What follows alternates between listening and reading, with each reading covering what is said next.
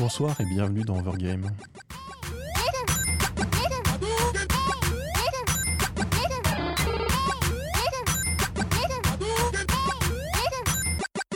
Bonsoir à toutes et à tous, vous êtes sur Cause Commune, donc 93.1 FM à Paris en Ile-de-France. Vous pouvez nous retrouver sur cause-commune.fm pour nous écouter, mais également pour trouver les liens du chat, euh, channel Overgame si vous voulez nous rejoindre et pour discuter avec nous. Euh, également, les comptes Facebook et Twitter de la radio sont possibles à trouver, sur, pareil, avec des liens. Et également, si vous voulez faire des dons pour la radio, vous pouvez euh, trouver également un lien sur le site. Je dis beaucoup trop de liens.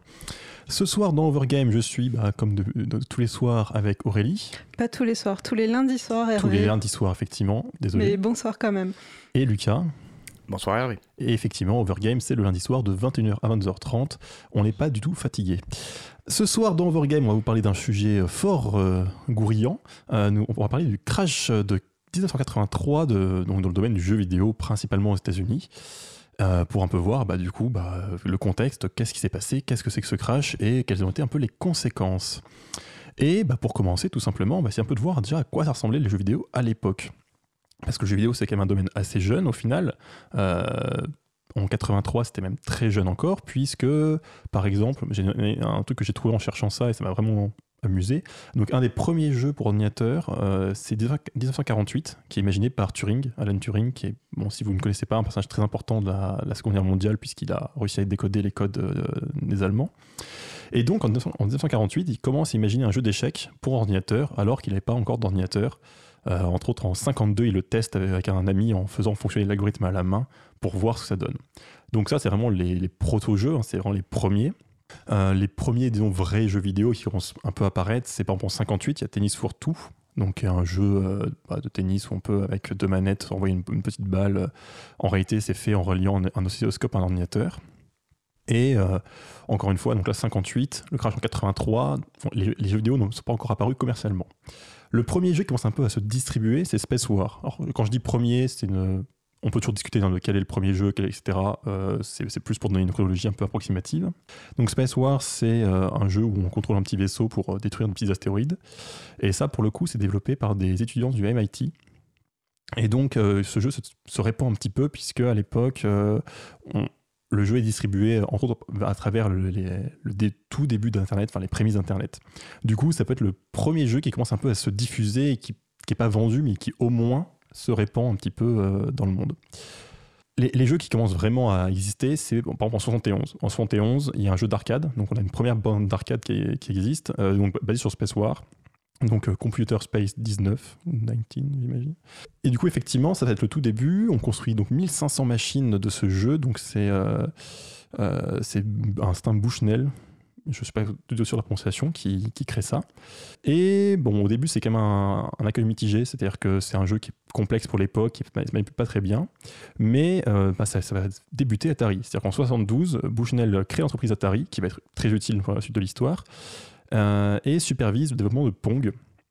Donc Pong, effectivement, des gens connaissent, hein, c'est ce jeu très basique où il y a euh, juste deux raquettes de chaque côté de l'écran qu'un joueur peut manipuler et euh, une balle qui rebondit, qu'il faut réussir à se renvoyer la balle, euh, comme dans un jeu de ping-pong. Et ce, quand on rate la balle, on perd tout bêtement. Donc là, c'est vraiment, euh, donc 71, Pong c'est 72, c'est vraiment le début du jeu vidéo vraiment. C'est-à-dire que c'est les jeux qui commen- qui commencent à être commercialisés. Euh, on a aussi la première console de salon qui apparaît, l'Odyssey par Magnavox, que je connaissais pas du tout, je vais tout à fait honnête. Ce qui, c'est vraiment le tout début de l'histoire. Et euh, du coup, il faut bien voir qu'en 83, ça fait à peine 10 ans que le jeu vidéo commence à vraiment se répandre dans la culture et dans les maisons. Euh, mais heureusement, il y avait déjà des traditions qui ont commencé très tôt. Par exemple, en 76, on a la première controverse sur la violence gratuite des jeux vidéo. Euh, donc, c'est un certain Death Race de XID, donc en 76 effectivement, euh, qui euh, crée une controverse parce que donc c'est un jeu de course, du moins je suppose vu le nom, et l'idée était de- de- d'écraser des gremlins qui ressemblaient beaucoup à des piétons à l'aide d'une voiture. Et du coup, bah, on commence. l'ancêtre de GTA. C'est Tout ça. petit déjà. Tu y as joué toi euh, ou c'est quand même un peu trouvé pour toi? Non, c'est trop vieux pour moi, mais c'est connu en fait, euh, Dice Race, euh, dans l'histoire du jeu vidéo comme étant la première controverse, effectivement. Après, pour la défense de GTA, c'est pas le but du jeu d'écraser des piétons. Euh, oui et non, puisque, enfin, bon, ça un peu dérivé, mais dans GTA en soi, l'idée est quand même de faire des choses illégales et de faire un peu n'importe quoi. C'est pas un jeu qui t'encourage à te dire, oh, faut bien suivre la loi, il faut bien faire comme il faut. Euh, tu l'as pas ton micro Oui, effectivement, mais euh, c'est pas le but principal d'écraser que des piétons. Enfin, il y a d'autres trucs qui peuvent être plus intéressants à côté. Bon, sûr. après, il faut, faut bien voir, euh, remettre dans le contexte. hein, c'est des jeux euh, qui sont en design euh, bonhomme fil de fer, euh, avec euh, la voiture, euh, c'est euh, un gros rectangle et deux traits pour faire les roues. euh, Enfin, c'est quand même. Oui, la violence était très conceptuelle. C'est ça. Si tu savais que c'était des piétons en face, tu pouvais dire oh là là, il faut écraser des gens, c'est pas bien, mais à l'écran, il n'y a pas encore grand-chose. Il y a pas, contrairement par exemple, à GTA qui finit par se développer, qui finit par avoir des graphismes euh, qui peuvent être comment dire violents visuellement parce que les images sont violentes. C'est vrai qu'à l'époque, c'était quand même très très limité. Ensuite, donc, on, donc là, on, était en 76 et en 77, Atari, donc je parle beaucoup d'Atari, ce sera quand même très utile dans, dans le Crash, enfin très utile. Oui, c'est un de ceux qui, qui participent beaucoup. Et puis, c'était l'une des plus grosses euh, compagnies de l'époque en plus. aussi bien sûr. Euh, donc lance son Video Computer System, euh, donc renommé par la suite Atari 2600.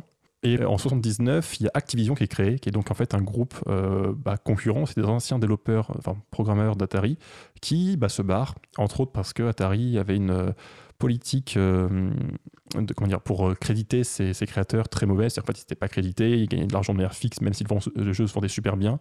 Euh, et du coup, bah, ils commençaient un peu à avoir ras-le-bol et ils voulaient un peu plus de reconnaissance et d'argent. Ce qui est un peu particulier pour l'époque, parce qu'il me semble qu'il y avait aussi des, des développeurs de jeux vidéo qui avaient honte d'être dans des jeux vidéo et qui mettaient pas leur vrai nom. Oui, alors je pense que ça dépendait vachement de ce point de vue-là de est-ce que ton jeu réussissait ou pas?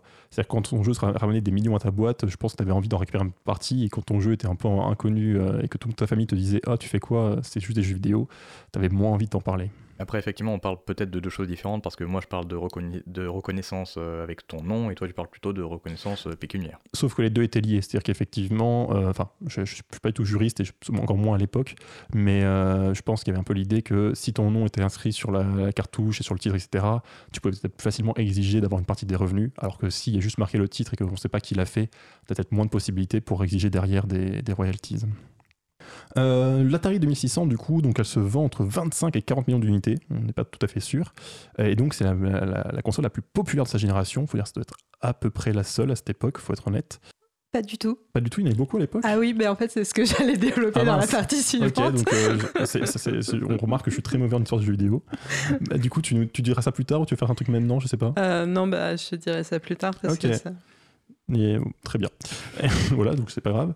Euh, et en 78, quand même, il y a, on, parlé de l'apparition de Nintendo qui donc apparaît dans le, dans le secteur euh, du jeu vidéo avec ça une bande d'arcade qui copie euh, le jeu Othello, en fait, tout bêtement. Mais du coup, c'est le tout début de Nintendo. Non, parce que, alors en fait, Nintendo, à la base, c'est un- une, euh, une entreprise qui fait des jeux, de, hum, des jeux de société. Donc, ils font des jeux papier, euh, ils font euh, des jeux d'échecs japonaises, de- des jeux de shogi, ils font des, des jeux de mahjong aussi. Et en fait, c'était une, une très vieille entreprise japonaise spécialisée dans les jeux pour enfants. Et donc, c'est comme ça, après, qu'ils ont, du coup, ils ont développé, ils sont passés aux, jeux, aux jeux vidéo, en fait. D'accord. C'est bien, je- je- j'en apprends sur ma partie, c'est pratique. Mais ça, c'est un détail, ça compte pas. Euh, en 78 toujours, il y a Space Invader qui arrive en Europe. Euh, donc euh, Space Invader, c'est donc ce, ce jeu où vous, vous jouez juste une sorte de petit tank, je sais pas comment décrire ça, en bas de l'écran qui doit abattre des aliens qui arrivent par ligne euh, long de l'écran. Et euh, c'est aussi une autre polémique, hein, c'est au Japon pour le coup, c'est la première polémique autour de l'abrutissement provoqué par les jeux vidéo. Hein, C'est-à-dire qu'on accuse ce jeu de prendre, de, rendre complètement accro les gens, leur faire dépenser leur argent et de, les abrutir, du coup, effectivement, d'être complètement inintéressant. Donc, encore une fois, très tôt, quand même, les polémiques sur les jeux vidéo apparaissent. Mais, mine de rien, c'est aussi le début de ce qu'on appelle l'âge d'or du jeu d'arcade. D'ailleurs, je pense qu'il faut peut-être qu'on explique ce que c'est que le jeu d'arcade parce qu'on ne l'a pas fait. C'est pas faux. Bah, en fait, euh, c'est un jeu donc, qui se joue sur des bornes d'arcade, c'est-à-dire qu'au lieu d'être chez vous avec votre console et votre cartouche, vous allez dans un bar, dans un lieu quelconque, et c'est une, bah, je sais pas comment décrire ça, c'est une immense machine euh, avec son Bah. écran intégré, sa manette intégrée, vous mettez des pièces pour jouer au fur et à mesure. Ça marche comme le pinball. En gros. Ouais, c'est un flipper en fait, c'est Voilà. ça. Sauf que c'est un flipper, euh, sauf que c'est un jeu vidéo quoi. Bah, D'ailleurs, en fait, à la base, c'était les grosses entreprises euh, qui faisaient des flippers qui se sont mis d'abord à faire euh, des bandes d'arcade. Et en- après, ça s'est spécialisé par la suite. D'ailleurs, à l'époque, du coup, on a des jeux un peu différents, puisque comme l'idée de, bah, d'être une, bonne borne borne d'arcade, d'être euh, un flipper, le but est de faire quand même que le joueur, certes, s'amuse pour qu'il reste, mais quand même continue de mettre de l'argent, continue dans la boîte. Et du coup, forcément, c'est des jeux qui vont souvent être assez durs parce qu'il faut payer pour continuer d'avoir des vies et pour continuer de jouer, etc. Ce qui crée des jeux à l'époque assez particuliers et aussi pour les jeux de salon finalement, puisqu'en général, les développeurs vont imiter ce qui existe. Il y a beaucoup de cas où on va imiter des jeux qui existent déjà dans des bandes d'arcade pour des consoles de salon, ce qui fait que ça va être des jeux assez particuliers à l'époque, étant souvent assez durs, voire un peu frustrants. C'est des jeux qui jouent beaucoup sur le, scoring en fait. C'est euh, l'intérêt, c'est pas de finir le jeu parce qu'en fait très, souvent dans ces jeux-là, il n'y avait pas de fin ou alors euh, vous aviez juste euh, un écran qui disait bravo, vous avez fini le jeu. Mais en fait, le, but principal, c'était vraiment de faire les meilleurs scores et d'avoir son nom au tableau au tableau des, meilleurs scores. Voilà, et du coup, effectivement, entre autres, au milieu des années 70, les micro-ordinateurs se développent aussi. Et forcément, il y a aussi un marché du jeu vidéo qui apparaît dessus. Donc, euh, effectivement, ici, c'est beaucoup de jeux d'arcade qui sont euh, adaptés. Il euh, faut bien voir qu'à l'époque, avoir récupéré un jeu, c'était pas forcément simple. Ça pouvait être carrément des bouquins qui avaient le code dedans qu'il fallait retaper à la main pour récupérer le jeu. Euh, ce qui est donc complètement atroce. Hein. C'est vrai que imaginer maintenant, ça peut être compliqué. Euh, donc, ou dans, des, dans, des, bouquins, dans des magazines, ou parfois effectivement euh, des, disquettes qui étaient postées par la poste pour récupérer le jeu qu'on voulait et l'avoir chez soi précieusement et effectivement espérer que ça fonctionne. Après, les, le principe des disquettes que tu reçois par la poste, au final, ça ressemble beaucoup à Amazon, dit comme ça. Bien sûr, mais c'est vrai que c'est pas encore tout à fait le marché du, jeu vidéo qu'on connaît maintenant, où certes, achètes tes jeux, bah, c'est pas sur disquette, mais c'est équivalent, sur des disques et compagnie, mais c'est quand même beaucoup plus artisanal et on sent que c'est encore, encore une fois le début, quoi. C'est encore très jeune.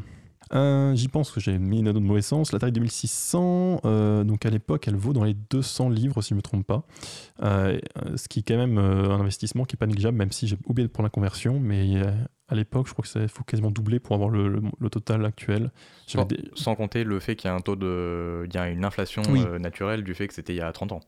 Bien sûr, mais c'est ce que je veux dire, c'est que j'avais regardé les chiffres pour, pour le, prix des jeux vidéo à l'époque, effectivement, il fait quasiment doubler pour obtenir le prix équivalent actuel, grosso modo.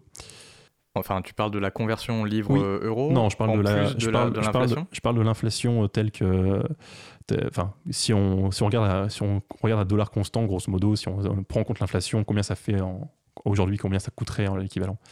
Je sais pas du tout si c'est clair, mais tant pis. si, si, c'est bon. Enfin, moi, j'ai compris. Waouh. Et, et, sinon, donc dans les grands jeux aussi de l'époque, pour un peu situer euh, l'ambiance, donc il y a Pac-Man, qui donc euh, débarque en 1980 et qui devient le jeu le plus populaire du moment. Hein. C'est donc ça, débarque en borne d'arcade, c'est populaire après un peu, auprès de tout le monde entre autres. Je crois que c'est un des jeux qui réussit à, attirer aussi un public féminin. Il me semble que c'est un peu cette idée-là. Du, moins, je sais que c'était l'idée en tête du créateur à la base de faire un jeu qui serait euh, plus, euh, plus, bah, plus large. D'ailleurs, c'est pour ça qu'après, ils ont lancé une version féminine de Pac-Man hmm. avec, avec le, le Pac-Woman qui, a, un petit nœud rose dans les cheveux, c'est très mignon. Oui, mais après, euh, à part ça, le jeu était mieux, mais euh, c'était juste une tentative extrêmement maladroite de, de tenter de séduire le public euh, féminin. ah oui, oui, j'ai pas dit le contraire. Déjà à l'époque, les jeux vidéo étaient très maladroits là-dessus. Encore une fois, y a, on, reconnaît beaucoup de, de, caractéristiques actuelles dans, à l'époque. donc oui, donc Pac-Man à l'époque, c'était 100 000 machines vendues juste aux, aux États-Unis. Euh, et à aussi, euh, même époque, Nintendo met sur le marché les jeux Game Watch. Donc, euh, c'est des jeux à écran donc, à cristaux liquides, pour ceux qui connaissent cette technologie.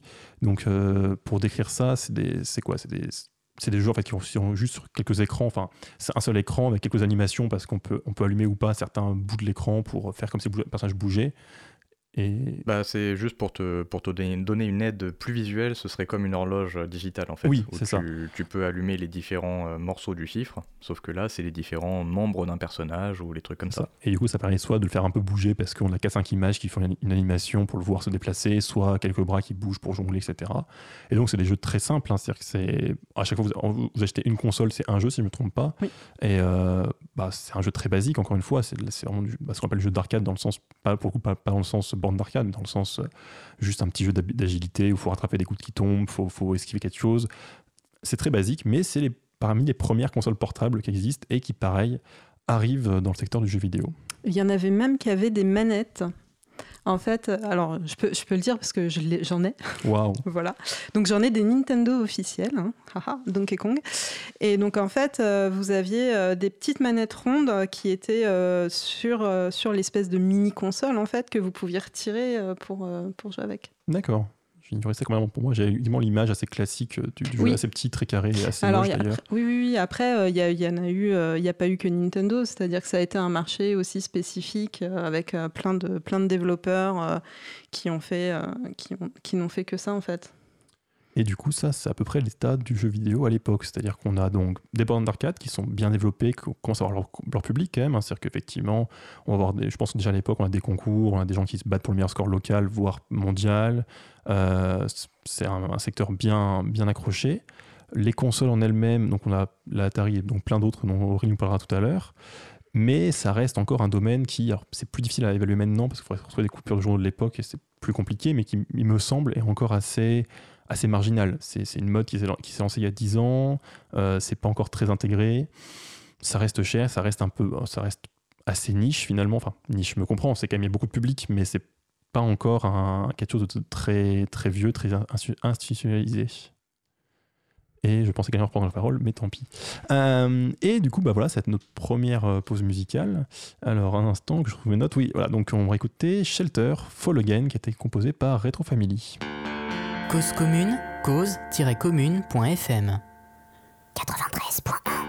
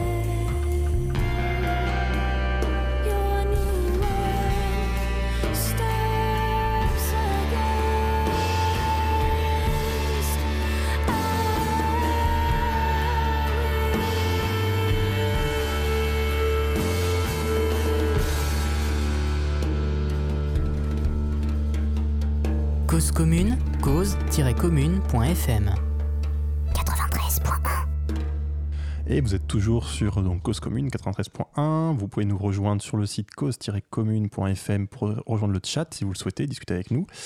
Et on vous parle donc ce soir de la crise des jeux vidéo de 1983. On vient d'écouter, parce que je pense qu'on fait des signes, l'air de dire j'oublie quelque chose, c'est tout à fait vrai. On vient d'écouter donc euh, une musique de Shelter, le jeu vidéo Shelter Fall Again, composé par Retro Family.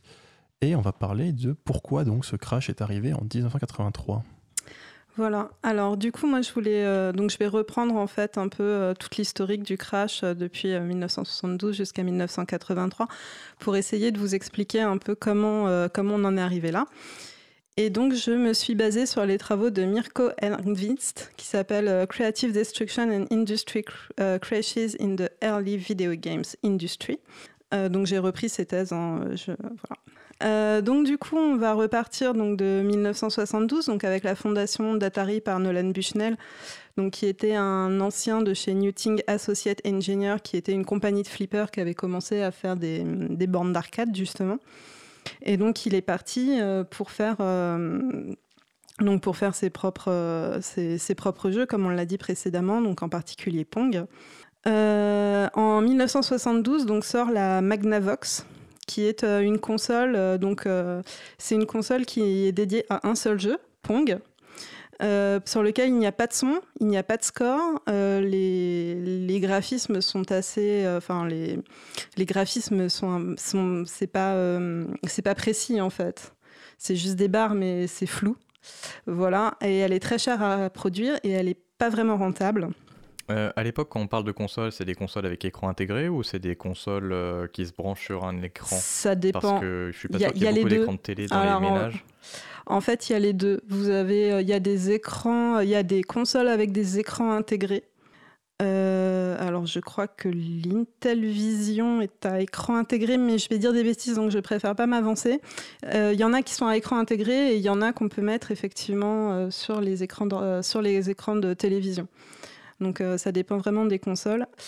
Donc entre 1974 et 1978, on a des, progrès technologiques euh, qui vont faire en sorte que en fait, la production de ces types de consoles euh, va devenir de moins en moins chère. Et euh, donc, par exemple, en 1977, il y a eu 82 consoles Pong qui vont, qui vont être lancées sur le marché par, différents, par différents fabricants, en fait. C'est un peu une question piège, mais il y a des problèmes de copyright à l'époque ou pas? Alors apparemment, de ce que j'ai lu, le copyright était assez flou, hein. c'est-à-dire qu'en fait, un peu tout le monde pouvait faire. Ben, déjà, euh, Pong euh, de mémoire, c'est pas euh, c'est pas Atari qui a développé. Non, il y en a eu avant. voilà, il y en a eu d'autres avant. Donc le, copyright avait l'air d'être un concept assez assez mouvant en fait. Hein. Il n'y a pas eu de il n'y a, pas eu vraiment de procès en, copie en fait. Après, c'est un autre débat, mais il me semble qu'en plus, sur des technologies aussi entre guillemets primitive, il faut plus se pencher sur le brevet que sur le copyright parce que niveau droit d'auteur, est-ce que hmm. c'est vraiment ce qui Oui, c'était vraiment le problème à l'époque, c'est qu'il n'y avait pas encore de législation en place et du coup, euh, est-ce que c'était effectivement du brevet, du copyright, euh, est-ce que c'est une œuvre d'art ou pas, etc. Je me qu'il y a beaucoup de questions à régler qui n'étaient pas forcément le cas à l'époque. Oui, je suis pas sûr qu'elle se posait vraiment en fait. Hmm. C'était un peu euh, chacun faisait un peu comme il le sentait, voilà. Donc en, parallèle, on avait la même chose sur les bornes d'arcade. En 1973, par exemple, 87% des bandes d'arcade qui étaient sorties, c'était des jeux de tennis de type Pong. Et euh, en 1975, donc euh, deux ans après, ce n'était plus que 21%. Donc on voit qu'après, au fur et à mesure, ils ont essayé quand même de se diversifier parce que euh, Pong, c'est bien gentil, mais au bout d'un moment, quand même... on s'en lasse. On s'en lasse. Et donc, et donc, il y a eu une saturation du marché des consoles parce que euh, en fait les entreprises qui faisaient des consoles Pong étaient essentiellement des entreprises euh, d'électronique qui faisaient de l'assemblage et pas du tout des entreprises qui, euh, qui étaient capables de concevoir des jeux en fait. Et donc, en 1977, au Noël 77, face à l'impossibilité d'écouler toutes ces consoles Pong, on a eu le premier crash de l'industrie des jeux vidéo ou euh, qui a en fait permis d'épurer le marché et en fait de ne garder sur euh, le marché que des entreprises qui étaient capables de faire, euh, de faire des jeux. Donc voilà, donc ça c'est le premier crash. En parallèle arrivent à partir de 1976 les premières consoles dites programmables, c'est-à-dire des consoles où on peut jouer à plus d'un jeu hein, magique. Oui, parce que jusqu'ici, comme tu disais, en fait, les consoles, c'était à la fois une console, mais aussi la cartouche du jeu intégrée. Finalement, il n'y avait pas de possibilité de changer de jeu, c'était un peu les deux mêlés. C'est ça. Et donc, euh, entre 1976 et 1982, on aura 15 euh, consoles programmables qui vont sortir euh, sur le continent américain. Alors, je parle beaucoup du continent américain hein, parce que j'ai pas eu les données sur le continent japonais.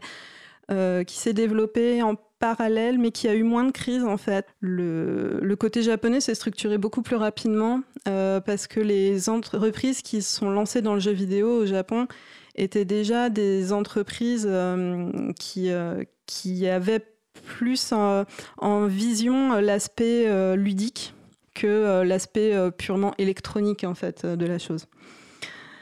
Euh, donc du coup, on avait donc euh, ces 15 consoles là qui ont été sorties euh, en 6 ans et sur ces 15 consoles, donc certaines sur lesquelles on a on a compté que 4 jeux qui sont sortis différents. Ah oui, c'est pas énorme. Non, et donc pour l'Atari 2600, on en était à 500 jeux. Et euh, j'y pense aussi, mais quand tu dis des consoles programmables, ou là, programmables, au début, il me semble que c'était des consoles aussi, une, certaine, où c'était programmable, mais euh, il fallait quasiment choisir à la main euh, quelle, cartouche tu mettais pour qu'on les combinait et faire des jeux. Il y a une époque comme ça, il me semble. Ah bah il y a même des consoles où c'était programmable et c'est toi qui programmes. Oui, non mais ce que je veux dire c'est qu'il y, a, y a entre autres des trucs où tu changeais vaguement les cartouches mises dedans, tu mettais un filtre sur ton écran pour faire des, des, terrains différents et c'était programmable dans le sens où c'était des jeux différents, mais typiquement il me semble qu'il y avait des clone de Pong évolué et tu changeais vaguement parce que, euh, ok, il y avait un filet au milieu, il y avait un truc un peu différent. Ça. Mais concrètement, c'était pas non plus des jeux très différents. quoi. C'est ça. C'est euh, donc euh, il y avait des consoles où en fait c'était des jeux de sport. Donc vous aviez euh, trois ou quatre jeux de sport qui étaient sur la console et effectivement oui c'était des filtres et vous changiez le filtre et vous on vous disait bah voilà faut baisser tel loquet et tel loquet et du coup ça changeait la configuration des des raquettes entre guillemets donc ça devenait plus des raquettes ça venait des ça devenait des bonhommes. Et donc euh, au lieu de jouer à une raquette face à une raquette il y avait deux ou trois raquettes euh, en face à face. Et du coup euh, au lieu d'être du tennis ça devenait du hockey sur gazon par exemple. Mm.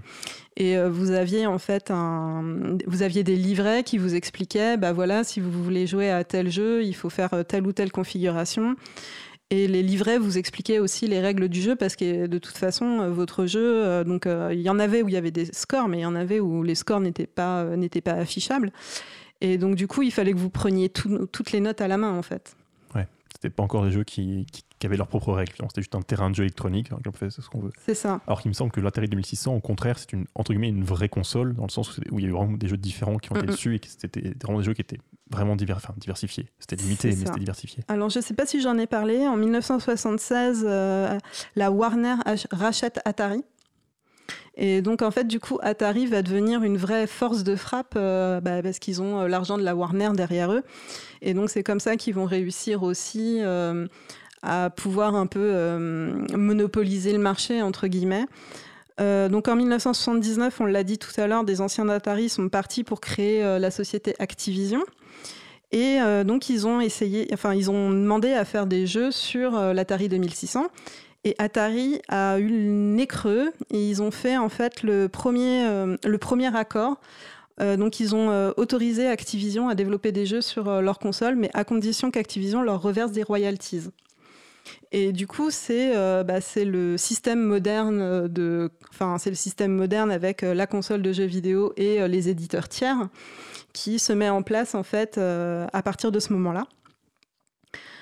Donc ça a été ça a été comparé au système Gillette en fait. Vous avez le rasoir qui qui n'est pas rentable et après en fait ce qui est rentable c'est de vendre les lames du rasoir. Donc c'est ça, les jeux vidéo en fait deviennent les, les lames du rasoir. Sauf que là, justement, c'est la même entreprise qui vend le rasoir et les lames, tandis que là, c'est deux trucs différents. Oui, mais comme ils touchent des royalties à chaque fois que les lames sont vendues, si tu veux. D'accord. L'intérêt étant, du coup, tu as un revenu régulier euh, qui arrive et, et pas uniquement à la vente euh, de ta console. Voilà. Et donc pour euh, placer en fait le caractère hégémonique d'Atari, At- Atari vendait euh, sept fois plus de consoles que, le pro- que son premier concurrent qui était Mattel à l'époque, qui avait une, une console. Donc on a un système en fait où euh, donc des, des jeux cartouches commencent à, commencent à apparaître, des jeux extrêmement innovants, le mar- enfin des jeux extrêmement innovants, des jeux qui commencent à, à être innovants. Oui, parce qu'il faut quand même s'imaginer que c'est des jeux qui, à l'époque, coûtent à peu près autant, si ce n'est plus, que les jeux nous coûtent actuellement euh, à notre époque.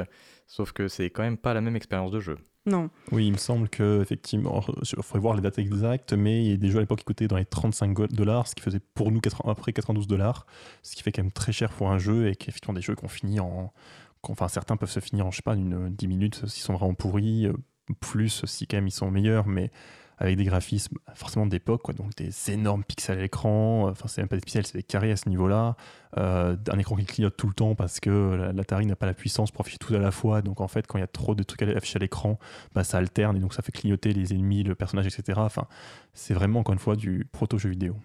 Et donc, euh, donc on a ce marché en croissance avec euh, de, nouveaux protagonistes qui vont arriver pour euh, faire des jeux vidéo rapidement et pas cher pour pouvoir profiter, profiter aussi du gâteau. Et donc on a jusqu'à 158 compagnies qui vont faire des jeux vidéo pour la pour l'Atari 2600 et l'Atari 5200 qui va sortir ensuite. En sachant que Atari se contente de toucher les royalties et qu'ils vont pas faire du tout de contrôle qualité sur les jeux qui vont sortir, donc il va y avoir de plus en plus de jeux qui, euh, vont sortir. Et face à ça, comme on l'a dit tout à l'heure, euh, l'arrivée des premiers euh, ordinateurs programmables au début des années 80, qui ont l'avantage donc d'avoir en fait des productions de disques magnétiques qui se font à la demande et qui sont donc beaucoup moins chères en fait que de produire les cartouches. Parce que produire les cartouches, ça demande de les stocker, ça demande, ça demande, c'est très cher. Alors que bah, euh, quand quelqu'un commande une disquette et qu'en fait on programme la disquette directement et qu'on lui envoie par la poste, euh, bah, ça coûte moins cher en fait forcément. Et puis euh, c'est plus petit à, c'est plus petit à stocker. Donc, euh, du coup, euh, de plus en plus de jeux. Et pour se différencier, du coup, on commence à regarder du côté euh, de l'achat de licences, donc euh, licence de films, licence de livres, etc. Ou essayer de trouver d'autres marchés, donc en particulier les jeux pour adultes. Donc, les premiers jeux, les premiers jeux interdits aux moins de 18 ans sont sortis aussi à cette époque-là. Alors, je, je ne sais pas comment 4 pixels peuvent être extrêmement excitants. hein. J'ai vu des images, ça me laisse. euh, Après, c'est plus des jeux black beauf que des jeux euh, censés être excitants. Enfin, globalement, vu la qualité de la chose. hein. Oui, oui, je sais pas. Bah alors, euh, à l'époque, c'était très beau. Enfin, c'était peut-être très beau, mais bon, bref. Passons. Du coup, Atari lance Les Aventuriers de l'Arche perdue, qui est un énorme succès euh, critique et commercial, à tel point que Spielberg a demandé à avoir euh, sa, son exemplaire du jeu, en fait.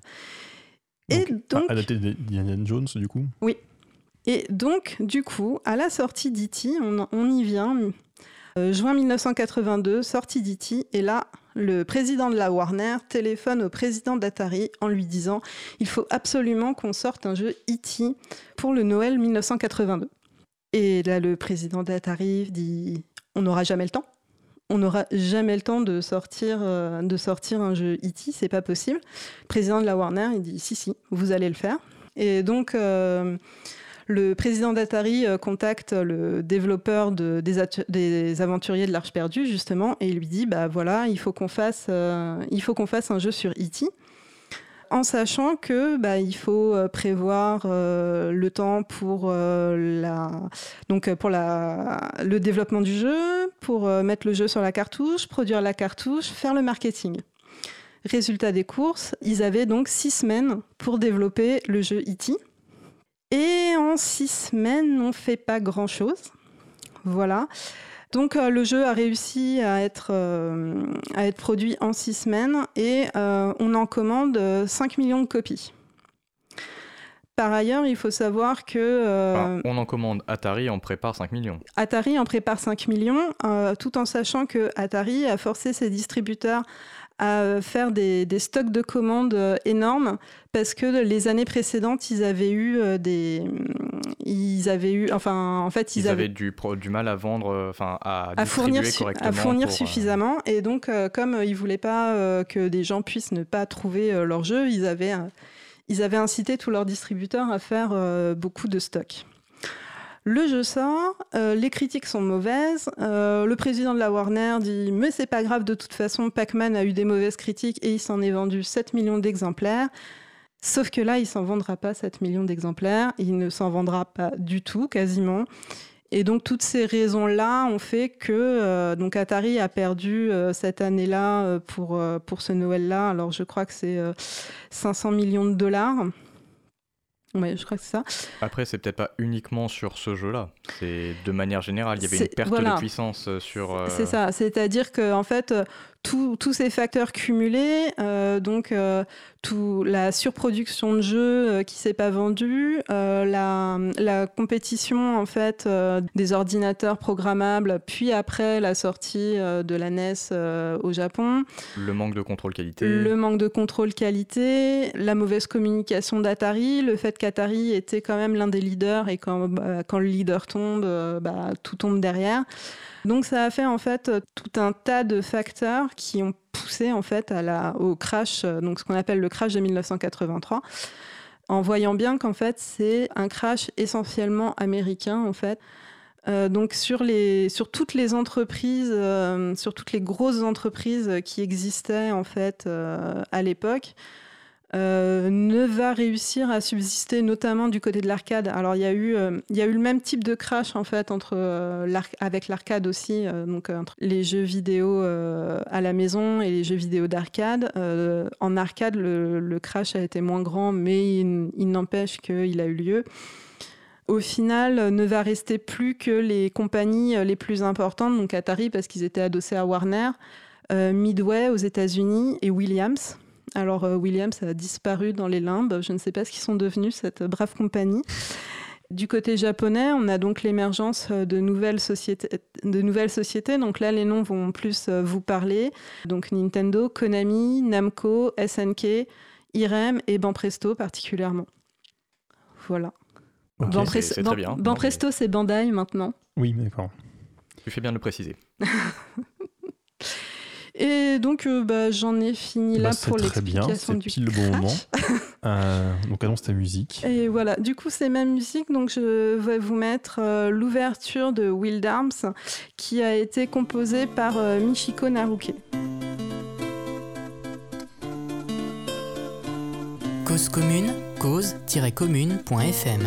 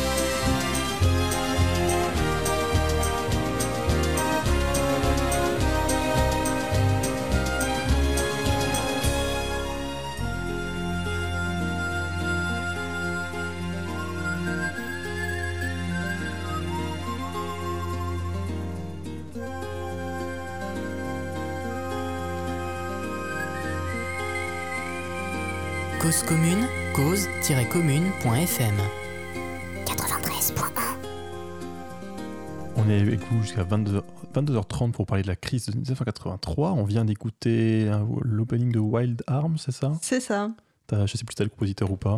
Euh, Michiko Naruke. Parfait. Et c'est l'heure de thème de la semaine. C'est ça, le thème de la semaine. Et donc, euh, pour faire très original, hein, voyez-vous, j'ai décidé de parler de la guerre de 14-18. En cette période de commémoration de la Grande Guerre, il me paraissait important de revenir sur son traitement en jeu vidéo. Et d'abord, puisque les jeux vidéo sont un jeu, commençons par Toll Soldier où vous protégez votre coffre à jouer avec des petits soldats. Lançons les hostilités en empruntant la voie des airs avec Red Baron, dans lequel vous défiez Manfred von Richthofen, Wing- Wings of Honor ou Wings of War ou encore Ace of Petrol. En mer, en 1914, Shall of Fury aux commandes d'un U-boat de la Kaiserliche Marine ou en mission secrète avec Mata Hari et les sous-marins du Kaiser. Si vous préférez les cartes, Victoria 2, Command World War 1 ou encore Making History The Great War vous feront oublier l'horreur des tranchées. Pour vous y replonger plus violemment avec Battlefield 1, Iron Storm, Verdun ou encore The Trench. Call of Toulouse, The Wasted Land, les zombies de Necrovision ou encore les Raptors de 1916 der Umberkante Krieg vous feront Oh. Vous feront encore ressentir vos peurs primales, tandis que les soldats inconnus, mémoire de la Grande Guerre ou 11, Memories Retold, vous parleront d'Emile, Freddy, Anna, Karl, Harry ou Kurt, tous ces héros inconnus, ceux qui étaient au mauvais endroit au mauvais moment ou qui sont simplement tentés de survivre. Et on va enchaîner donc sur la troisième partie, euh, donc qui va être les conséquences de cette crise. Donc, euh, bah, on t'en a déjà un petit peu parlé. Beaucoup d'entreprises qui ferment, euh, le secteur de l'arcade s'effondre aussi un petit peu. Euh, semblerait que si de 80 à 82 le nombre de lieux où il y a des bornes d'arcade double, pa- passe à 10 000, il passe à 1500 après, et ceux, qui restent voient leur bénéfice diminuer de 40%. On a aussi sur Atari, donc parlé d'E.T., on a déjà un petit peu parlé, parlé la semaine dernière, mais c'est vrai qu'il y, a- il y a un peu cette légende qui veut qu'ils aient enterré des, des millions de jeux dans le désert euh, de cartouches de jeux. Bah, en l'occurrence, c'est pas une légende parce que ça a été confirmé. mais- Oui, mais alors, alors les chiffres sont plus. Enfin, bon, il y en a quand même, je crois, 700 000, effectivement, ce qui fait quand même un, joli- un joli chiffre. Ouais, c'est ça. Même ouais. si donc c'est- une légende qui est juste, mais qui a, qui a été un peu euh, grossie par les joueurs quand même et par les, bah, par les industries, la légende.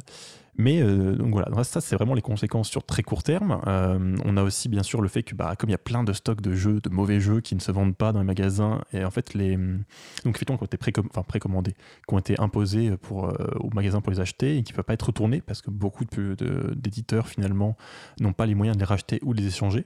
Du coup, les, les- boutiques se retrouvent avec plein de jeux euh, bah, qui ne savent pas quoi en faire, donc ils les soldent. Donc, effectivement, ils passent de 35 dollars à 5 dollars, grosso modo, donc l'équivalent de 13 dollars maintenant. Et c'est enfin, c'est à la fois les conséquences de la crise, hein, c'est à la fois le fait que bah, ce qui se passe, et à la fois aussi la raison, hein, c'est que comme les jeux, le prix des jeux s'effondre, forcément les gens achètent des jeux pas chers, ils sont mauvais, on n'a pas envie d'en racheter, etc. etc. Ça, c'est vraiment la, la crise en elle-même, hein, c'est les conséquences, mais vraiment l'idée, euh, qu'est-ce qui se passe de 83, même 84. Visiblement, les effets se sont beaucoup plus en 84 euh, pour les consommateurs. Mais après, il y a eu aussi des effets sur long terme. Donc effectivement, ça c'est surtout le secteur américain euh, qui ralentit, qui s'effondre. Mais au final, euh, bah, c'est pas forcément mauvais pour tout le monde. Euh, par exemple, donc au Japon, euh, il y a une certaine petite entreprise qui s'appelle Nintendo qui va sortir la, la- la NES en, en 83. Alors au, au Japon, c'est pas la NES, c'est la Famicom, si je ne me trompe pas C'est ça. mais qui donc s'appellera la NES en, en Europe et aux, et aux États-Unis. Et, et bah, du coup, ils trouvent, finalement un, marché qui est assez libre. Alors, en réalité, comme beaucoup de vendeurs ont- sont devenus un peu frileux avec les jeux vidéo, ils, viennent sortir, euh, enfin, de, passer de leur stock énorme de jeux invendus. Euh, ça peut faire, oula, c'est grâce. Ça peut faire effectivement un, c'est un frein, mais euh, du coup, effectivement, le, Japon se développe et Nintendo en particulier réussit à reprendre une, grande part là-dessus. Et dans les conséquences, il va y aussi avoir le- les, les- comment dire, les mesures que prennent typiquement euh, Nintendo pour éviter que ça recommence. Euh, premièrement, ils limitent euh, qui peut faire des jeux sur leur console. Autant Atari, il y avait quand même des contrats, mais globalement, tout le monde peut faire des jeux sur l'Atari 2600. Euh, autant la NES, il faut l'autorisation de Nintendo pour pouvoir publier. Donc ça, ça à la fois ça crée donc le Nintendo Seal of, of Quality, donc euh, qui va être un petit ben, je sais pas un petit post-it sur le Ouais, c'est un macaron sur les boîtes de ça, jeux. un macaron sur les boîtes de jeux et sur tous les produits d'ailleurs Nintendo. C'est Mais- aussi l'occasion pour, c'est aussi l'occasion pour Nintendo de vendre ce, si- ce saut de qualité euh, plus cher. Bien sûr, c'est pas uniquement euh, pour, euh, pour euh, protéger le marché. Et donc sur les jeux, ça va aussi avec une puce. Donc c'est la, alors je sais pas si c'est comment prononcer ça, si c'est, je crois que c'est 10 NES ou 10 NES, je sais pas comment ça se prononcer. Donc tout, bêtement la puce en fait qui sert à empêcher une, un- une- euh, une cartouche non officielle de fonctionner sur la NES.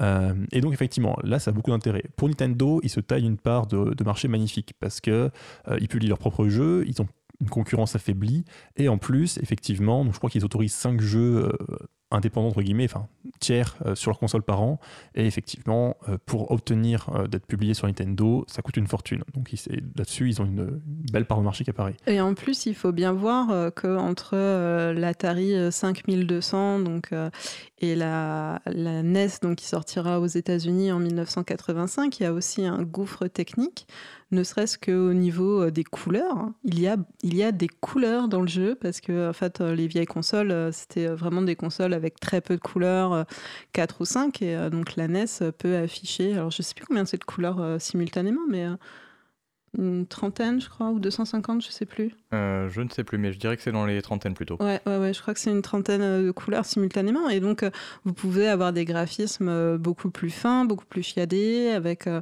bah, beaucoup plus colorés. De toute façon, il suffit de comparer. euh, Enfin, vous comparez les jeux Atari 2600 avec le premier Zelda, et puis vous voyez tout de suite le, le gap de qualité. euh, Le, Intrinsèque, alors, en fait. pas le gap, le, comment on appelle ça, le saut de qualité. Oui, c'est ça. Et pour faire très simple, c'est juste que ça, ça pique encore les yeux, mais ça reste décent. C'est c'est plus atroce. Oui, on reconnaît un bonhomme, on ne se demande plus qu'est-ce que c'est que ce- cette espèce de trait bizarre avec deux petits bouts qui dépassent.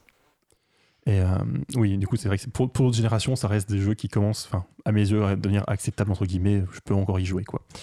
Et euh, donc, effectivement, euh, Nintendo contrôle euh, les jeux indépendants qu'il peuvent y avoir sur sa console, mais également impose en fait que ce soit eux-mêmes qui construisent les cartouches. Et ce qui fait que là-dessus aussi, ils se font beaucoup d'argent parce que bah, du coup, ils contrôlent tout. Ils, vendent la console, ils créent leurs propres jeux à vendre dessus.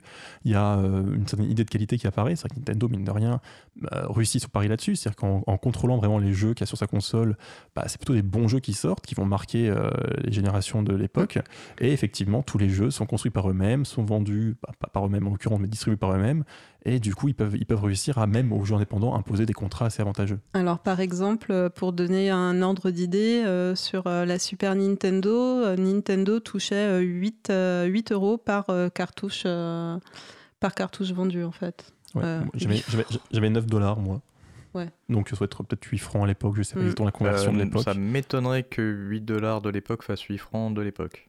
Non Je, Enfin, je ne sais pas, je, je, je- je n'étais pas trop né à l'époque pour faire les conversions entre les francs et les dollars, je n'en ai aucune idée, mais tu as raison, vu que maintenant on a 1 euro, 1 dollar, ça doit être moins. Bref, ne- moi j'ai 9 dollars, je ne sais pas exactement euh, quel, est, quel était le chiffre officiel. Euh, et je sais plus. Et du coup, je t'ai Oui, coupé dans complètement, ton élan. complètement, euh, Tu disais qu'en fait, euh, Nintendo euh, avait euh, le monopole sur la ça. production des jeux. Euh, c'est ça, donc ils contrôlent complètement, euh, le- le- enfin sur leur jeu, sur la, Sur- sur la NES. Mais c'est vrai qu'à cette époque-là, la NES est quand même très dominante, euh, vu que, alors, euh, si je me souviens bien, Atari renaît un petit peu, alors je sais plus comment s'appelle leur console à l'époque, mais ils sont quand même euh, encore affaiblis. Euh, Donc oui, c'est. D'ailleurs, la NES donc s'est vendue à 63 millions d'exemplaires euh, dans le monde. Oui. J'avais noté. Euh. D'ailleurs, pour faire vivre l'esprit de Léo qui reviendra euh, la semaine prochaine, le chat demande où il est. euh, il, est- je, il a disparu. je pense qu'il faudrait noter pour souligner ce qu'il aime bien souligner que euh, la, une des conséquences de Scratch, c'est donc les DRM intégrés dans les, euh, dans les cartouches. Euh, Donc, oui, Les DRM, pour expliquer, c'est un système qui sert à empêcher que tu puisses utiliser ton jeu n'importe où, n'importe comment. Mm, mm. Et que la propriété reste au concepteur. D'ailleurs, en parlant de DRM, du coup, effectivement, il y a aussi le problème que forcément des éditeurs, tiers vont essayer de contourner cette sécurité, euh, qui d'ailleurs va être intégrée un peu sur toutes les consoles de l'époque. hein. Une fois que ça se met en place, tout le monde fait pareil. Et donc, il y a eu différentes méthodes. Donc, il y avait au début un moyen de faire. Donc, l'idée, c'est qu'au début, il y avait une puce dans la console qui devait reconnaître la puce dans la cartouche et qui devait communiquer pour dire ouais, c'est bon, c'est un jeu autorisé. Mais donc, au début, il y a eu des, solutions où tu avais une puce qui faisait grosso modo sauter la puce euh, de la console en lui envoyant de courant et ça permettait de éviter le contrôle et du coup de faire quand même un jeu euh, pas licencié. Il y avait aussi, effectivement, alors ça, c'était modifié plus tard pour pas que ce soit possible, mais il y avait plein de solutions. Il y a aussi des solutions où, grosso modo, on branchait un jeu derrière une- une- un, un jeu officiel pour euh, réussir à ce que ça passe, etc. Après, etc. c'était euh, tout ce qu'on a parlé donc, dans la deuxième émission sur euh, les action replay, etc. Donc, Il y, avait, il y avait aussi ce côté-là, effectivement, Mhm. de soit effectivement de faire un jeu qui utilise un autre jeu pour passer légalement, enfin pas légalement du coup, mais discrètement, soit effectivement pour carrément modifier un jeu existant pour, pour s'amuser avec. Euh, à l'époque, d'ailleurs, il y a des premiers euh, procès pour euh, là-dessus, pour pour demander l'accès en fait à des consoles, dire non, vous n'avez pas le droit de bloquer euh, les éditeurs tiers. Entre autres, donc il y a un, certain Accolade qui remporte un procès contre Sega, remettant donc en question le contrôle qu'ils avaient sur leur console et d'imposer que des jeux de leur propre autorisation, de leur propre conception. Mais au final, en fait, ils gagnent leur procès, mais ils finissent quand même, par céder en signant avec, Sega un contrat d'accord. Ça n'a pas eu beaucoup de suite. Et d'ailleurs, effectivement, aujourd'hui, on a toujours des, systèmes contrôlés par, le, par, les par les créateurs de la console qui décident finalement qui peut faire un jeu dessus ou pas. Et même si les enjeux ont pas mal changé depuis, il y a toujours le même problème. Et, à l'époque aussi, bah, du coup, beaucoup de, boîtes se tournent vers l'ordinateur. C'est-à-dire que mine de rien, c'est déjà quelque chose qui était apparu avant le crash, mais bah, euh, finalement, une fois que avais beaucoup de consoles disent non, mais on ne veut pas vos, jeux chez nous, une solution, c'est de dire bah tant pis, on va programmer pour ordinateur. C'est vrai qu'à l'époque, les ordinateurs se développent, ils sont encore plutôt moins, enfin, ils sont, ils sont encore moins puissants que les, les consoles dans, dans les possibilités pour faire des jeux vidéo, mais ça reste un marché bah, du coup qui est mondial, c'est-à-dire qu'au lieu de devoir se dire euh, je publie pour telle console et devoir galérer avec le côté euh, bah, une seule console en général, c'est- elles sont quand même très différentes pour programmer, et le, le fait de devoir réussir à être validé par le, créateur de la console, euh, les ordinateurs, effectivement, bah, c'est plus polyvalent, le, marché se développe, etc. En particulier, le marché se développe beaucoup aux Royaumes-Unis, et par exemple, il y a Electronic, Arts, qui est fondé en 82, et qui commence à, jouer, à, à sortir des jeux en 83, et donc ne sort que sur ordinateur.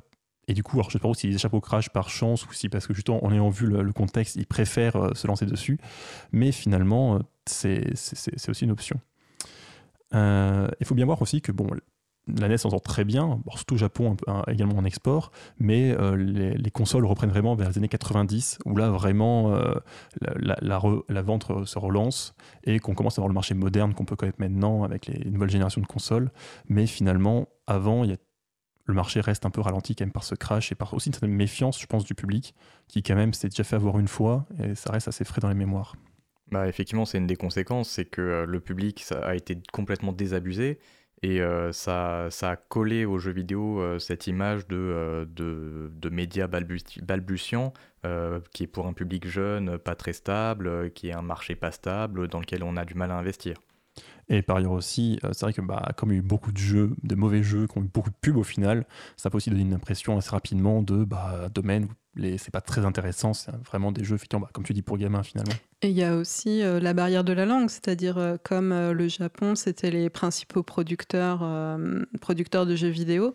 Donc j'ai dit tout à l'heure que la NES avait mis deux ans à atteindre les États-Unis, mais c'est pareil, il faut voir qu'il y a quand même beaucoup de jeux qui vont pas aller jusqu'aux États-Unis, qu'il faut les traduire, euh, que, ça demande, euh, que ça demande un investissement de la part des entreprises et que les entreprises japonaises bah, finalement, elles ont un marché intérieur qui est assez intéressant et qu'elles n'ont pas forcément envie euh, d'aller investir, d'aller investir à l'étranger. Et puis, pas non plus vraiment dans la mentalité japonaise d'aller regarder ce qui se passe à l'étranger. Donc, je pense qu'il y a aussi ça, euh, que après les, les, con- les consoles plus tard, euh, il y a eu euh, plus cette vision à l'international de vouloir euh, sortir les consoles plus rapidement, de vouloir sortir les jeux plus rapidement à l'étranger. Et ça a permis aussi du coup de développer bah, des, éditeurs, des éditeurs américains et des éditeurs européens. J'y pense d'ailleurs, c'est un peu à part, mais euh, je sais pas si quelqu'un sait, euh, les, les systèmes de division des jeux qui pouvaient marcher que sur des consoles européennes ou américaines, c'est cette époque-là ou c'est la génération suivante? Ah, c'est dès la NES. C'est Dès la NES, cette ouais, ça. époque-là, oui. Mais de toute façon, euh, rien que la forme de la console n'est pas la même, la forme des cartouches est différente en fait. Si vous prenez une cartouche euh, de la NES américaine, une cartouche de la Nintendo européenne et une cartouche de la Famicom japonaise, euh, vous verrez qu'elles ont même pas la même forme. Elles rentrent pas dans les, elles rentrent pas en fait dans les cartouches, dans les consoles des autres pays en fait. Non. Non, non, c'est bon, je... je, voyais trafiquer ton micro, je pensais que tu voulais parler. Mais euh, encore une fois, je suis désolé si je te pose l'école, mais euh, tu sais pourquoi c'était le cas? C'est-à-dire c'est des questions de genre de marketing pour essayer de, de vendre un public cible ou c'était juste justement pour éviter de, que les marchés puissent se concurrencer et, euh, Bah, c'est ça, c'est les deux en fait. hein. Euh, C'est euh, c'est pour euh, que Nintendo, enfin, c'est pour que le, le constructeur garde euh, toute la, tout le contrôle de sa machine. Alors, il y a eu quelques machines de mémoire qui n'étaient pas zonées sur. Euh, alors, je me demande si la Neo Geo était pas dézonée. Je crois qu'il y a eu quelques, quelques machines, mais des machines qui n'ont pas vraiment marché, qui étaient dézonées. Hmm. Euh, parce que la Super Nintendo était zonée, la Mega Drive était zonée. euh, Alors les consoles portables n'étaient pas zonées parce que sur ma Game Gear, je pouvais faire passer les jeux, les jeux américains et les jeux japonais. Donc les consoles portables n'étaient pas zonées. Euh, par contre, euh, les consoles, euh, les consoles de salon étaient zonées. J'y pense dans le chat, on me fait remarquer qu'en plus, effectivement, je sais pas du tout pourquoi, mais effectivement, les, les consoles n'avaient pas la même vitesse. C'est-à-dire que donc, il y avait des vitesses 50 et 60 Hz Oui, entre alors en fait, Europe et oui, c'est ça. C'est-à-dire que les, les systèmes, euh, les systèmes pour, euh, qui ont été choisis en Europe, aux États-Unis et au Japon euh, pour les téléviseurs ne sont pas les mêmes. Donc euh, en Europe, on a donc euh, le système qui a été choisi, c'est le système SECAM qui fonctionne en 50 euh, en 50 Hz. Donc c'est le taux de rafraîchissement de l'image en fait. Et donc au Japon, c'est un système PAL et donc il est à 60 Hz. Et donc du coup, quand vous jouez, en fait, les jeux au Japon sont plus rapides que les jeux en France. Voilà. Qui, mais ça, ça, se, ça se voit encore. Ça s'est vu jusqu'à euh, les générations PlayStation 3. Euh, si vous jouez par exemple à Final Fantasy X, euh, donc c'est un jeu qui est sorti sur PlayStation 2. Si vous jouez à la version japonaise en 60 Hz, votre personnage principal court. Si vous jouez à la version européenne, votre personnage principal se traîne lamentablement avec des horribles animations. Et en fait euh, vous, voyez vraiment la différence hein. il va le jeu va moins vite en, en Europe. C'est impressionnant encore à cette, date là mm, mm. bon on va quand même lancer la musique suivante. Donc c'est euh, donc euh, Illusion par VNV Nation donc qui était utilisée en fin de jeu de Hellblade Sinner Sacrifice.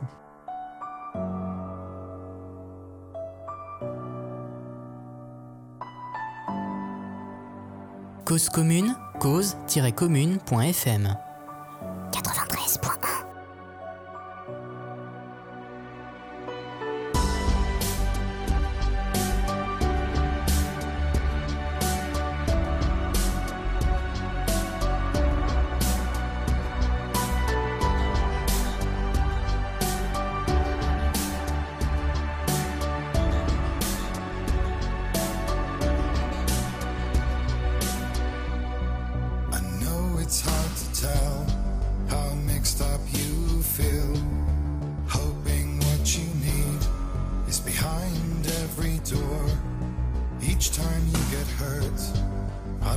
you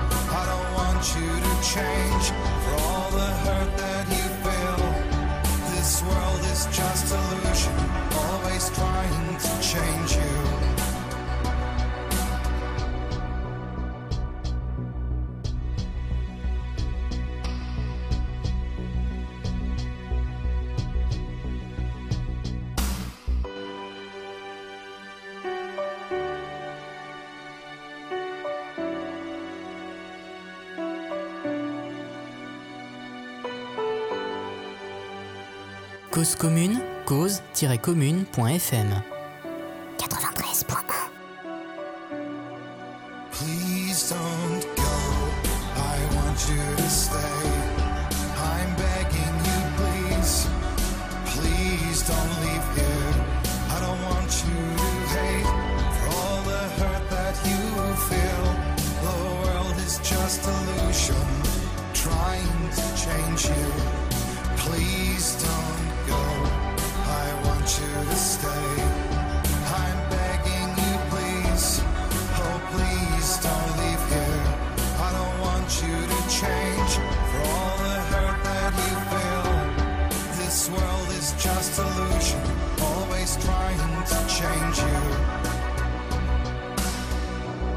Cause commune, toutes nos émissions en libre écoute, cause-commune.fm. Et je découvre en direct qu'on a, a d'autres jingles en fait. On vient d'écouter une musique donc, qui était dans le jeu Hellblade Senua Sacrifice. C'est donc une musique qu'on entend tout à la fin et c'est Illusion par VNV Nation. On va continuer cette émission. On vous parle donc, bah, va finir de vous parler de crash de 1983 des jeux vidéo. Mais avant, on va parler un peu d'actualité. J'ai sélectionné deux, deux choses dont je voulais vous parler. Peut-être qu'Aurélie en rajoutera une troisième à la fin. La première chose, c'est que j'ai dit la semaine dernière que j'adorais les jeux vidéo et je détestais les joueurs, et j'ai maintenant un exemple. En effet, euh, il y a un YouTuber assez, assez connu, hein, puisque j'ai pas envie de donner son nom, parce que j'ai pas, envie de lui faire de la pub, mais euh, je crois que sa vidéo en question a été vue plus d'un million de fois. Il a plein de vidéos, il a plein d'abonnés, je crois, à peu près un demi-million d'abonnés, qui une super idée. Récemment est sorti Red Dead Red- Redemption 2, donc la suite du 1, euh, où vous jouez un hors-la-loi dans les États-Unis en 1900 et quelques. Donc vous imaginez, hein, vous êtes un cow-boy, vous tirez sur des gens, vous baladez à cheval, c'est très sympathique, c'est un jeu à- qui a l'air, il y a des très bons retours, j'ai pas pu tester, c'est sur console. Sauf que bah, euh, c'est un jeu assez réaliste pour euh, voilà donc vous pouvez croiser le Ku à l'époque mais vous pouvez aussi croiser des suffragettes. Des féministes qui bah, à l'époque euh, essayent d'avoir le droit de vote parce que quand même c'est plutôt une bonne idée. Et là ce, sympathique joueur youtubeur a une super idée. Il va tabasser ce, ce- personnage dans le jeu vidéo en faire une vidéo et la mettre en ligne marquée donc c'est beating up annoying féministe donc frapper une féministe pénible voilà, alors ça c'est la première étape de, la news, j'ai envie de dire, et ça c'est un succès, hein. c'est-à-dire qu'elle a vu un million de fois, euh, bien sûr beaucoup de débats dans les commentaires, euh, si c'est une bonne idée ou pas, etc. L'étape suivante qui est presque amusante, j'ai envie de dire, c'est que YouTube, devant les protestations, supprime sa vidéo et ferme sa chaîne, en supprimant toutes ses vidéos. Ça, c'est c'est l'étape numéro 2, effectivement. L'étape numéro 3, c'est que YouTube remet sa chaîne en place et s'excuse de l'avoir supprimée. Et là, pour moi, il y a plein de choses à dire. Alors, je ne vais pas trop non plus m'étendre parce que c'est pas vraiment le sujet du soir, mais euh, bon, d'abord, le problème, effectivement, c'est que ce que dit YouTube, c'est que sa vidéo en soi ne, ne contrevient pas à, ses règles. Ce qui est vrai, après tout, euh, l'argument souvent avancé, c'est il y a plein de violence dans, ce jeu-là, entre autres. Effectivement, il y a d'autres vidéos du même jeu où finalement on tue plein de gens avec un flingue, et c'est aussi violent, c'est pas très grave. Alors, le problème, c'est que YouTube, forcément, il ne il va pas prendre de risques. YouTube, ils veulent faire de l'argent, ils veulent être à peu près consensuels. Ils ont donc des règles, veux dire, euh, précises. Ils disent, voilà, s'il y a de la violence, on dit que c'est interdit au moins de 18 ans. Ce que je crois qu'ils ont fait d'ailleurs, ils ont dit que cette, maintenant cette chaîne, il faudrait valider qu'on qu'on a le bon âge, mais ils ne veulent pas s'engager politiquement. Le problème, c'est que c'est pas la même chose dans un jeu vidéo de tuer des gens du Ku Klux Klan ou de s'amuser à, récupérer un, personnage qui bon, féministe, une suffragette, et la livrer à un crocodile pour voir, parce que quand même, c'est drôle à mettre en ligne. Et c'est là le problème, en fait, c'est que c'est pas forcément à YouTube de filtrer ça, parce que j'ai pas non plus envie que ce soit, une entreprise- que ce soit Google, finalement, qui gère euh, ce qu'on met en ligne ou pas et qui décide ce qu'on peut mettre ou pas. C'est clairement pas ce que j'ai envie de faire. Mais c'est pas non plus la même chose de dire euh, de tuer des gens du Ku dans un jeu ou des féministes, de, de, le- d'ailleurs de le faire dans le jeu ou de le montrer en ligne avec un commentaire qui clairement le but c'est de mettre en lien le personnage historique et les mouvements actuels. Et c'est ça, ça c'est le premier problème. Euh, après, effectivement, comment gérer cette, cette affaire? Probablement d'abord en essayant de réfléchir aux joueurs, c'est-à-dire que la communauté des joueurs quand même crée ça et l'encourage.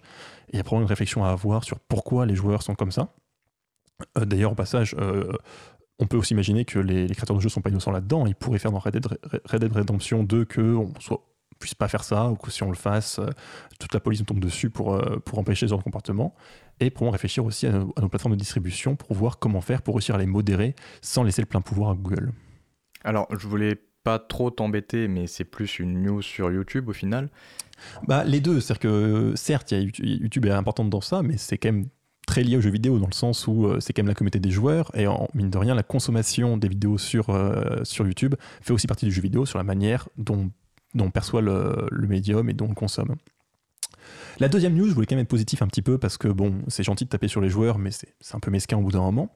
C'est donc qu'il y a eu le Z, euh, Event, euh, donc Z Event, euh, donc qui a été, j'ai oublié, ça, doit être ce week-end en plus, peut-être pas noté la date, mais ça vient d'arriver.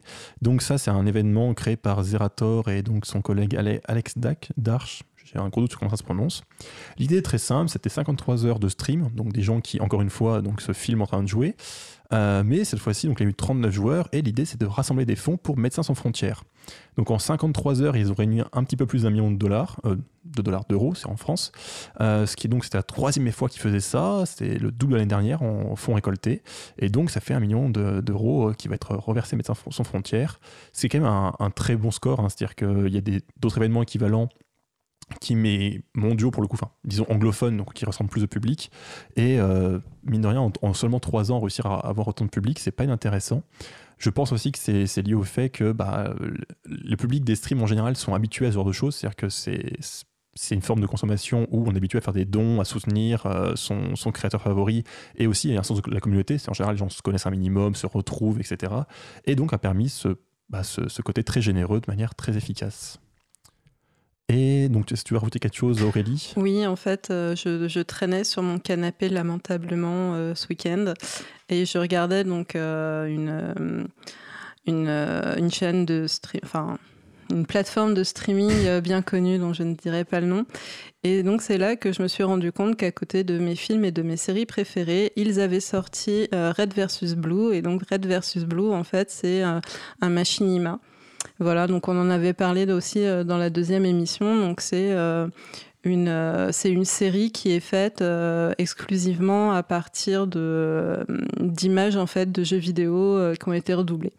Donc voilà, si vous êtes curieux hein, et que donc euh, vous avez euh, cette, euh, vous êtes abonné à cette grande plateforme de streaming dont le nom commence par N et finit par X, hein, voilà, je vous encourage à jeter un coup d'œil sur Red versus Blue et comme ça vous pourrez voir ce que c'est que du machinima.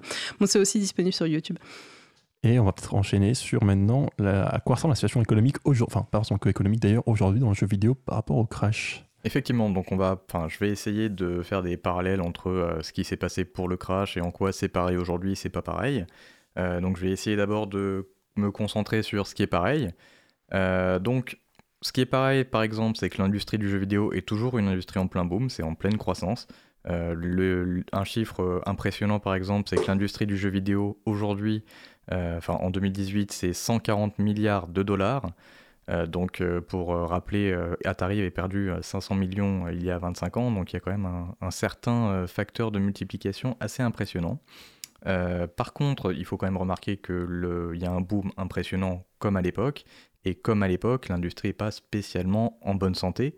C'est-à-dire qu'il y a des défauts, les gros studios ont, ont, très peur de prendre des risques, parce que faire un gros investissement sur ce qu'on appelle un jeu triple A, euh, c'est un gros investissement avec de gros risques de perte derrière, de ne pas être sûr de pouvoir vendre son jeu autant qu'on le souhaiterait. Parce que on a mis euh, des années à développer le jeu. Je pense à des studios comme Square Enix euh, qui ont annoncé leur Final Fantasy XIII, qui est devenu le Final Fantasy XV et qui a mis 10 ans à sortir. Euh, ce genre de, jeu- de, de projet est un investissement fou qui est un gros risque pour l'industrie. D'où le fait que l'industrie en fait euh, se concentre plutôt sur des suites Mm. que sur euh, des nouvelles licences, mais c'est aussi le problème qu'on a dans le cinéma en fait. euh. C'est ça, il y a, il y a une grosse peur de risque. Du coup, il y a le marché du remake et, euh, et bon, ça coûte, enfin, c'est complètement saturé. Euh, et euh, on, a, on a du mal à trouver des jeux intéressants dans les, dans les médias, enfin, dans les studios traditionnels. C'est pour ça qu'on a, peut avoir tendance à se pencher vers ce que euh, Hervé adore, le jeu indé. C'est les meilleurs Euh, du coup, ce qu'il y a aussi en gros, qui est vraiment en croissance, c'est le jeu sur mobile, que ce soit pour des jeux un petit peu casus qu'on a oublié un peu de mentionner la semaine dernière, comme euh, Candy Crush, qui représente une grosse partie du marché. Je crois que le mobile, c'est 30% du marché. Euh, le PC, c'est 30% aussi. euh, et les consoles, c'est 30%. Et le reste, c'est tablettes et autres petits trucs un peu bizarres. Euh, donc, Juste quand tu dis casu, donc c'est pour casual, donc c'est pour les joueurs occasionnels, et c'est un terme sûrement utilisé dans, dans le jeu vidéo. oui, un peu, effectivement, il parfois faut... un peu méprisant, pas toujours. Oui, enfin, c'est, c'est-à-dire un jeu vidéo où tu as peut-être l'impression de moins t'impliquer. Hmm. Euh, après, c'est peut-être un jeu où tu t'impliques complètement. hein. Quand on joue à Candy Crush, on Oui, fait bien que sûr. ça. Et prend beaucoup de temps. Mais ça, fait, ça vise, ouais. ça vise un public qui est moins, moins connaisseur en général. C'est des jeux où tu peux jouer par petites sessions. C'est des jeux euh, clairement qui sont prévus pour que tu puisses y jouer dans le métro Mm. entre euh, tes deux stations. euh. Après, on parlait enfin, de l'inondation du marché en 83 et euh, on parlait aussi du jeu indé. Et là, on a une- encore un petit parallèle à voir c'est qu'on a une inondation du marché du jeu indé. Euh, C'est-à-dire que pour vous donner un chiffre, euh, en 2017, il est sorti 7600 jeux, un peu plus, sur Steam. euh, Donc, en, est- une, en qui une est- seule année. qui est donc une, une des plateformes où on peut acheter des jeux télécharger dessus, etc. Dans le même genre, il y a des trucs comme GOG ou itch.io qui permettent de faire un peu la même chose, mais qui ont des développements assez, assez parallèles. C'est ça. Tandis que pour un autre chiffre en comparaison, la Super Nintendo euh, qui est donc la, grande, enfin la, petite sœur, la grande sœur, la console après la Nintendo dont on a parlé précédemment. Euh, en tout et pour tout, sur toute la vie de la console qui a quand même duré un certain temps, il n'y a que 721 jeux. Donc il y a un facteur 10 entre ce qui est sorti en un an sur Steam, donc un marché en ligne, et ce qui est sorti sur la console euh, Super Nintendo, qui reste de nos jours une console qui est très appréciée avec des jeux qui ont marqué leur temps. Après, il faut voir, c'est pas le même prix des jeux non plus, parce qu'une une euh, cartouche sur Super Nintendo à l'époque, c'était entre 500 et 700 francs. Et euh, les jeux, euh, les jeux que- qu'on peut acheter, euh, les jeux indés qu'on peut télécharger sur Steam, euh, et vous en avez à 99 centimes. Alors c'est très variable, mais effectivement, bon, les jeux à 1 euro en général sont pas forcément les meilleurs quand même, mais effectivement il y a des très bons jeux, bon, typiquement à 15 euros il y des jeux absolument magnifiques qu'on peut trouver qui sont, du, enfin, qui sont vraiment splendides, et c'est vrai que du coup les, les jeux vidéo peuvent se vendre de 15 à 60 euros grosso modo selon, selon effectivement bah, un petit peu quelle catégorie ils sont, c'est-à-dire que les jeux AAA sont souvent à 60 euros, et les jeux indépendants vont varier entre euh, disons 15 et 40 euros en général. hein. Non, mais même les jeux, les jeux sur mobile, euh, les jeux, les Oui. jeux portables, euh, vous en avez, oui. euh, c'est rarement plus de 5 euros, quoi. Oui, sûr. Après, on peut même parler de ce qu'on avait déjà mentionné la dernière fois, le marché du freemium, c'est-à-dire des jeux qui sont gratuits au premier abord, au premier abord, et qui ensuite ont des transactions, des microtransactions dans- intégrées dans le jeu, et donc pour progresser plus loin dans le jeu, pour acheter des bonus, en gros, on peut sortir la carte bleue pour ces bonus-là. Mm. Si c'est gratuit, c'est vous le produit. Oui, alors là, en l'occurrence, c'est pas tant qu'on est le produit dans le sens où on donne nos informations, enfin, ça dépend un petit peu des jeux, mais, euh, mais plutôt effectivement du fait qu'on risque de donner de l'argent parce qu'il y a des mécanismes pour encourager. En fait, c'est si c'est gratuit, c'est que c'est pas le produit. Le Oui. produit, en fait, est, c'est- enfin, le jeu est une plateforme et les produits, c'est ce qu'il y a dans le jeu. Enfin bref. Euh, et on a, on a- en fait, on a ce qu'on a, ce qu'on pourrait qualifier d'un faux Eldorado, comme en 83, où euh, tout le monde peut se dire, euh, oh c'est génial, je vois le, la success story de Undertale, qui est un jeu qui a été développé Qui est par, le euh, meilleur jeu du monde, qui a été un, qui est un jeu qui a été développé par une personne dans son garage. qui est la meilleure personne du monde.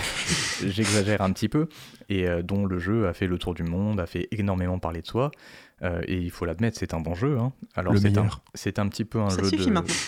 Son créateur le dit lui-même, c'est un peu un jeu de niche, euh, mais n'empêche que c'est un jeu qui a fait beaucoup parler de lui. Euh, et on pourrait tous se dire, ah ben moi aussi je sais programmer dans mon garage, euh, d'autant qu'il avait, quand il a commencé, il ne savait pas du tout programmer. Euh, donc on pourrait dire, moi aussi je suis capable de faire ça, le jeu vidéo ça m'intéresse, je vais me lancer là-dedans et je vais devenir le futur Toby Fox, créateur d'Undertale.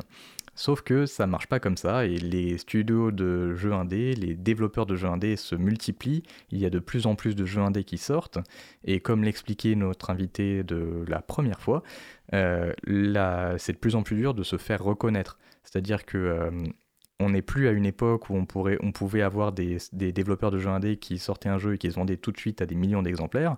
On est à une époque où euh, un studio qui sort son jeu et qui se vend à 1000 exemplaires, il doit se dire c'est déjà pas mal, je suis content. Il faut que je sois content de ça. En particulier, alors il faudra trouver les dates exactes, mais euh, les jeux indés reprend beaucoup vers, je crois, 2008-2010, où il y a effectivement des grands jeux indés qui se font, qui se font entendre. Du coup, la scène indépendante euh, devient beaucoup plus visible, parce qu'effectivement, bah, en gros, il y a Braid qui sort en 2008, qui est, en août 2008, qui est très bien vu et qui, du coup, donne un certain éclairage à cette scène indépendante. La scène indépendante, à partir de là, se développe beaucoup plus, parce que les joueurs s'y intéressent, et donc plus d'a- plus de- bah, d'achats, de ventes et euh, plus de budget possible mais on arrive forcément à un peu à saturation. C'est-à-dire que bah, le public de jeux vidéo n'est pas infini, il ne peut pas grandir indéfiniment, et euh, le jeu vidéo indépendant reste quand même forcément indépendant, donc un peu plus marginal.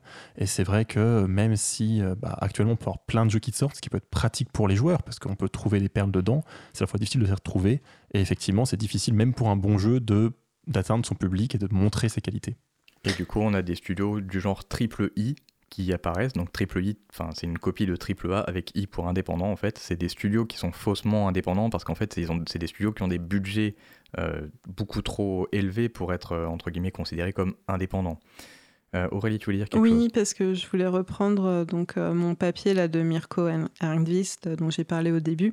En fait, euh, il, il donnait trois facteurs euh, pour la crise de 1983 et qu'on les retrouve un peu ici. Euh, donc le premier facteur, c'était euh, le fait que pour entrer sur le marché, on avait besoin de moins, enfin les entreprises avaient besoin de moins d'argent et que on pouvait avoir des entreprises plus petites et, et nouvelles euh, qui rentraient sur le marché, donc un afflux de nouvelles entreprises.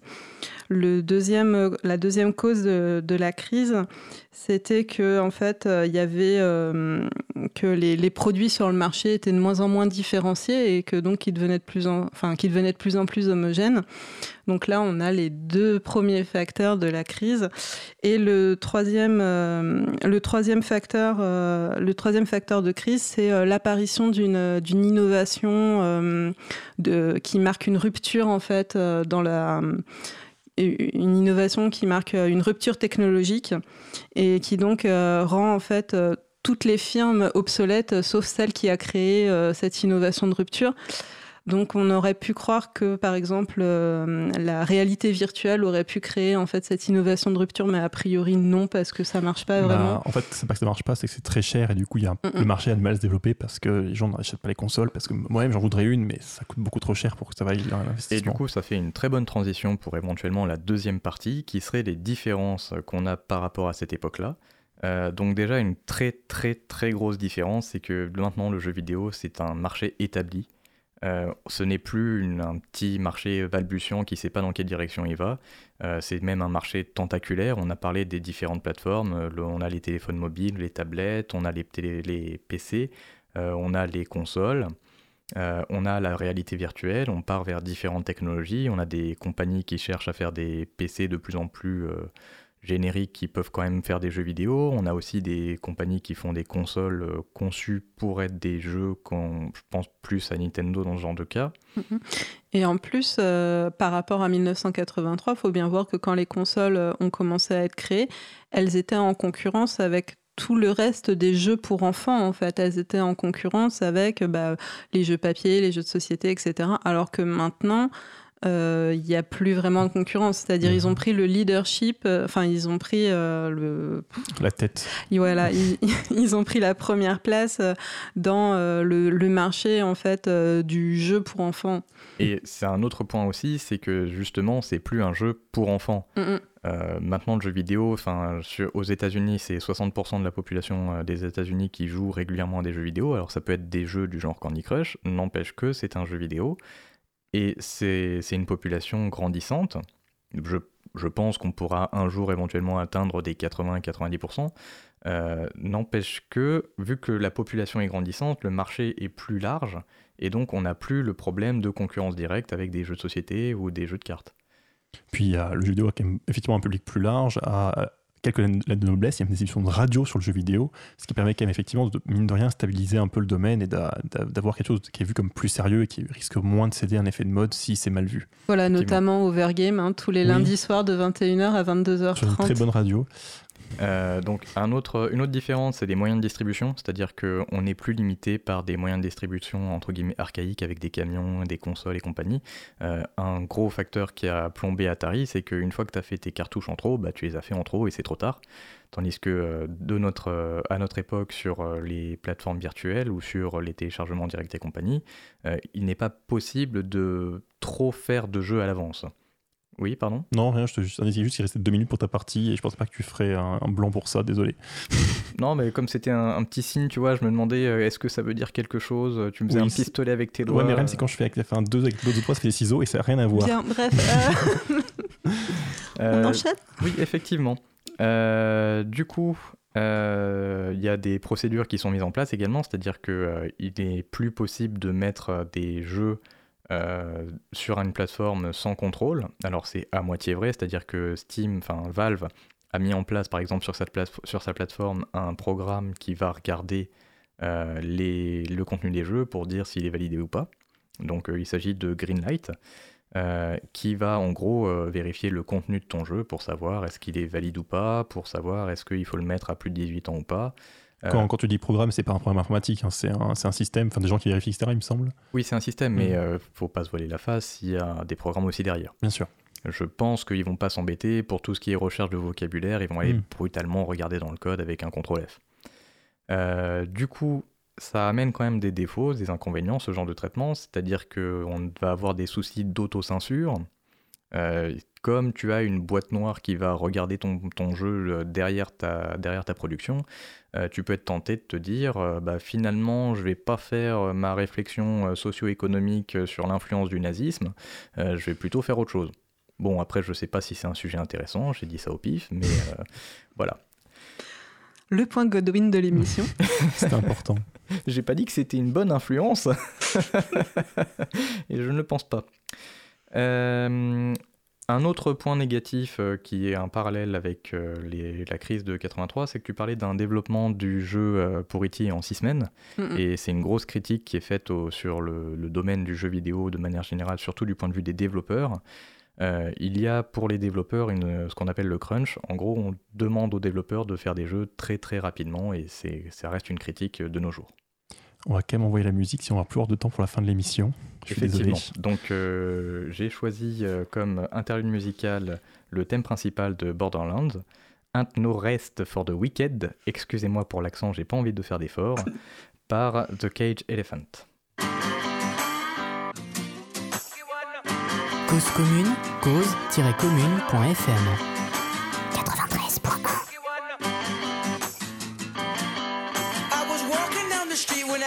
corner of my eye I saw a pretty little thing approaching me. She said, I never seen a man who looks so all alone. Could you use a little company? If you pay the right price, your evening will be nice and you can go and send me on my way.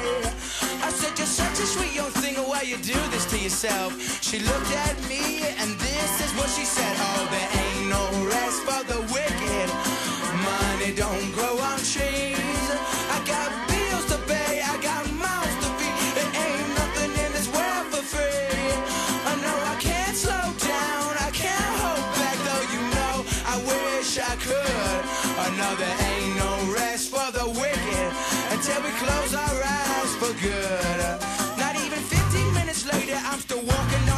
saw the shadow of a man creep out of sight. And then he swept up from behind, he put a gun up to my head, he made it clear he wasn't looking for a fight. He said, Give me all you got, I want your money, not your life. If you try to make a move, I won't think twice.